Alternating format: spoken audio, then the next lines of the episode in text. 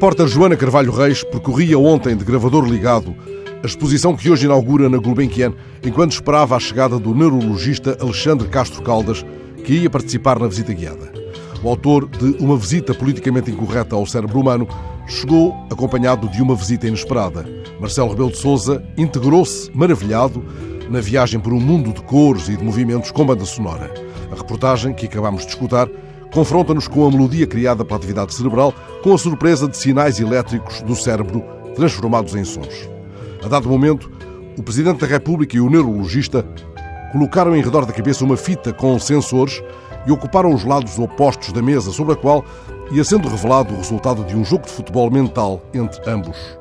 Assim desvendaram a evolução do pensamento transformado em força diante da força de outro pensamento, uma ideia atacante em progressão, cada qual tentando movimentar uma bola, uma ideia de bola, forçando a sua deslocação para o campo do adversário.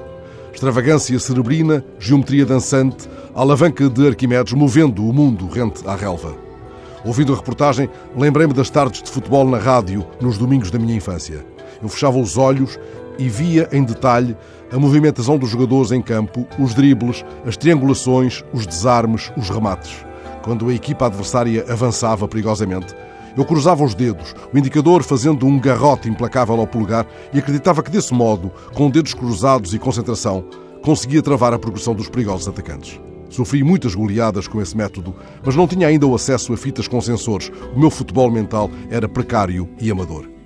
A BBC revelou há tempos um estudo sobre as diferenças entre o cérebro dos futebolistas e os dos outros praticantes desportivos. O estudo confirmava a distribuição desigual das regiões sensoriais e motoras dentro do córtex cerebral. Nessa reportagem, um neurologista de Harvard chamava a atenção para a sobre-representação das mãos e do seu controlo pelos neurónios. Ao contrário, os pés têm nesse diálogo com os neurónios uma clara subrepresentação, exceto no futebol. Os futebolistas têm provavelmente mais neurónios que controlam os pés do que uma outra pessoa qualquer. Ora, este jogo a que se entregaram um Presidente da República e um prestigiado neurologista ajuda a resgatar a honra perdida da expressão pensar com os pés.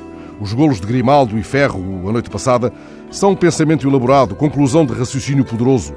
O futebol mental que a reportagem de Joana nos revela chama os pés para cima da mesa, explica, com a cor e o som de movimentos desenhados no estádio do nosso cérebro, a verdade mais funda de um verso de Manuel de Barros.